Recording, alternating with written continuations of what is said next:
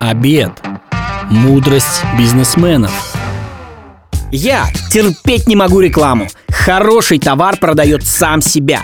Так говорил Фил Найт, создатель мировой компании Nike. Фил Найт занимался бегом еще будучи студентом. После каждой тренировки на ногах образовывались больные мозоли. Найт не был выдающимся атлетом, но сообразительность, творческое мышление и постоянный фокус на возможностях привели его к вершине.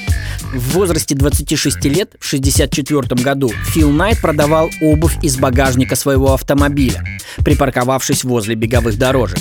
Продавал он японские кроссовки, превосходящие по качеству на то время все бренды спортивной обуви в США. А в это время, сидя на своей кухне и любуясь вафельницей своей жены, Билл Бауэр, компаньон Фила Найта, пришел к идее снабжать кроссовки вафельной подошвой. Так появилось гениальное изобретение рифленая подошва у кроссовок. Бизнес процветал, и уже к 69 году, когда возникла мода на бег трусцой, фирма успела продать кроссовок на миллион долларов. В 71 году появился логотип Nike. По просьбе Фила Найта студентка Каролина Дэвидсон нарисовала логотип, который можно было бы поместить на боковой части кроссовок. За эту работу она получила всего 35 долларов.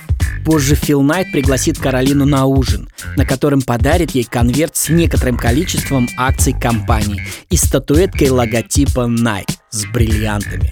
Также главным оружием новой рекламной кампании Nike стал ее слоган «Just do it» – «Просто сделай это», ставший впоследствии официальным девизом фирмы и одним из самых известных слоганов в истории мировой рекламы – Полагая, что предметом рекламы должен быть не сам продукт, а те, кто его носят, Найт одним из первых в истории мировой рекламы начал использовать спортивных звезд для продвижения своей продукции.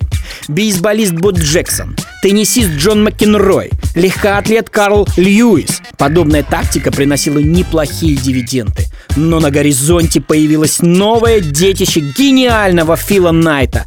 Такого еще не было в истории рекламы. Фил привлек к рекламе звезду Национальной баскетбольной ассоциации Майкла Джордана. Кроссовки, в которых постоянно выступал Майкл Джордан, идеально подходили для баскетбола. Эти чудо-кроссовки, которые Майкл надевал всякий раз, выходя на площадку, были черно-красного цвета.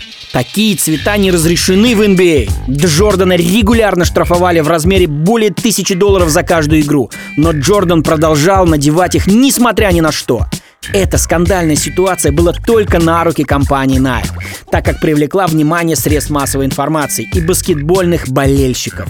Миллионы американских подростков мечтали иметь пару таких же кроссовок, как у короля воздуха Майкла Джордана.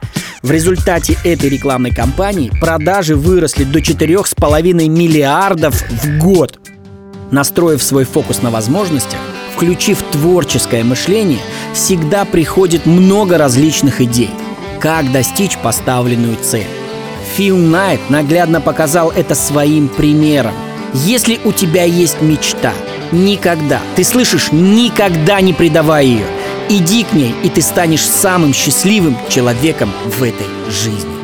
Если вам было интересно, ставьте лайк и делитесь с друзьями. С вами был Сергей Умнов и рубрика «5 минут полезного».